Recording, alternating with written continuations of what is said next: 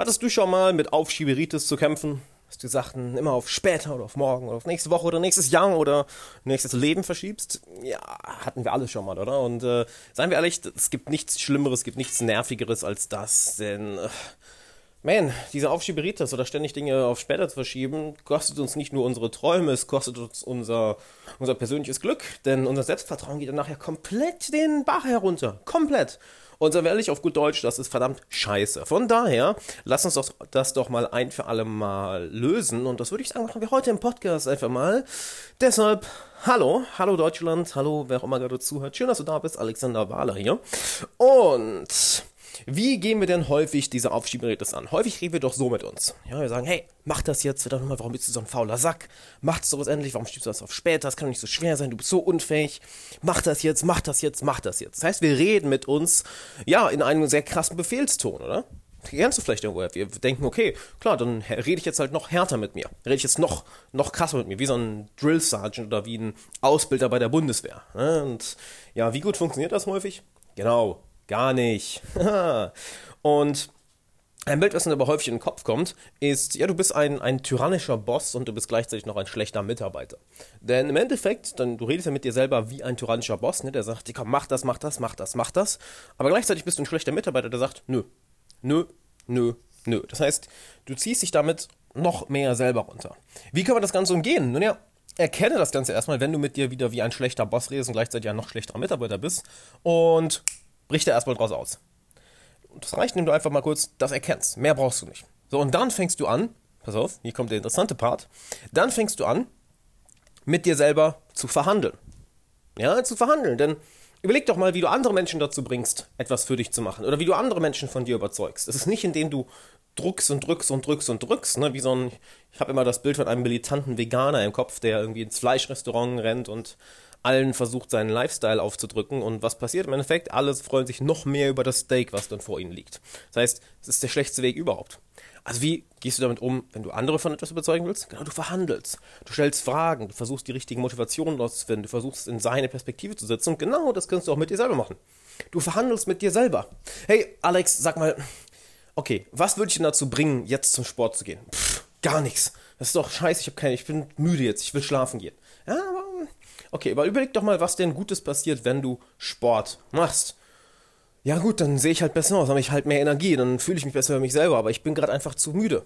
Okay, verstehe ich voll. Überleg doch mal, was passiert dann, wenn du jetzt nicht zum Sport gehst? Wie fühlst du dich denn dann morgen oder in einer Stunde? Wie fühlst du dich dann über dich selber?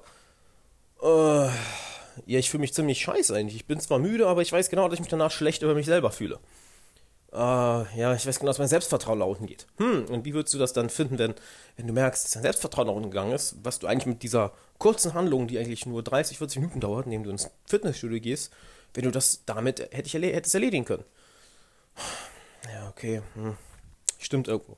Okay, was hältst du davon, wenn wir nicht ein Training machen über anderthalb Stunden, sondern ein kurzes Training? Gehen nur kurz hin, machen ein leichtes Training und gehen dann wieder nach Hause.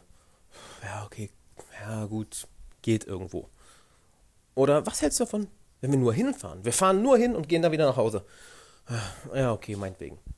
So, guck mal, was da passiert. Ich habe jetzt mit mir selber mal verhandelt, ich habe jetzt einfach mich als Beispiel genannt, ne? mit mir selber verhandelt, genau wie mit einer anderen Person verhandeln würdest. Und du machst die Hürde so klein wie möglich. Du baust ein Worst-Case-Szenario und ein Best-Case-Szenario. Du findest die Motivation dahin heraus. Du gehst auf die verschiedenen Emotionen ein und so kannst du mit dir selber reden. Plus, ich habe die Blockade, die Hürde so niedrig gemacht, dass ich am Ende gesagt habe, hey, pass auf, lass uns nur hinfahren. Und das ist ja das, ist ja das Interessante. Mach die Hürde für dich so klein wie möglich, denn eine kleine Hürde können wir immer überwinden. Und wenn wir die kleine Hürde über, überwunden haben, dann ist es viel, viel leichter, die nächste Hürde zu überwinden. Ich meine, es ist ja nicht so, als würde man dann wirklich nur zum Gym fahren und dann nach Hause gehen, sondern wenn man schon da ist, dann macht man auch weiter, nicht wahr? Also probier das mal aus. Verhandle mit dir selber. Sei nicht dieser tyrannische Boss, ne, ich sage ganz bewusst Boss, nicht Führer, eine gute Führungspersönlichkeit, die zieht dich ja mit. Ja? Ein Boss ist jemand, der sagt, mach das, mach das. Eine Führungspersönlichkeit ist jemand, dem du gerne folgst. Das heißt, sei für dich eine inspirierende Führungspersönlichkeit, für dich selber. Denn eine, eine, eine, eine gute Führungspersönlichkeit, die geht auch auf die Bedürfnisse und Wünsche von den Mitarbeitern ein. Genauso wie du auf deine eigenen Wünsche eingehst. Also sei für dich ein guter Führer und sei für dich ein guter Mitarbeiter im Endeffekt, indem du mit dir selber verhandelst, indem du mit dir selber, ja, mit dir selber, dir selber Fragen stellst, auf deine eigenen Emotionen eingehst und damit herausfindest, welchen Winkel du für dich selber nehmen musst, um in die Umsetzung zu kommen. Macht das soweit Sinn? Ist das klar soweit? Ich hoffe, es ist klar soweit. Ich weiß, ich kann jetzt deine Antwort nicht hören. Vielleicht bist du da, ja, man, macht Sinn. Uh. Und ich kann es leider nicht hören. Gut, dann würde ich sagen, wir hören uns in der nächsten Folge wieder, nämlich an, äh, am nächsten Montag, wo ich ein sehr, sehr schönes Interview für dich vorbereitet habe. Das heißt, du sollst du unbedingt, unbedingt einschalten. Ich muss selber schauen, von wem ist das Interview, was, was dann rauskommt. Das ist nämlich mit, oh, oh, das ist, oh, oh, oh, da sollst du unbedingt einschalten, denn das ist ein Interview mit meinem persönlichen Coach, mit Craig Feilek. Das kommt am 9. Juli raus, also verdammt nochmal, da sollst du auf jeden Fall einschalten. Und sag es auch jemandem, der das Interview auch hören sollte. Also teile die Folge heute unbedingt. Und da würde ich sagen, wir hören uns am 9. Juli. Mach's gut, Mann. Ciao.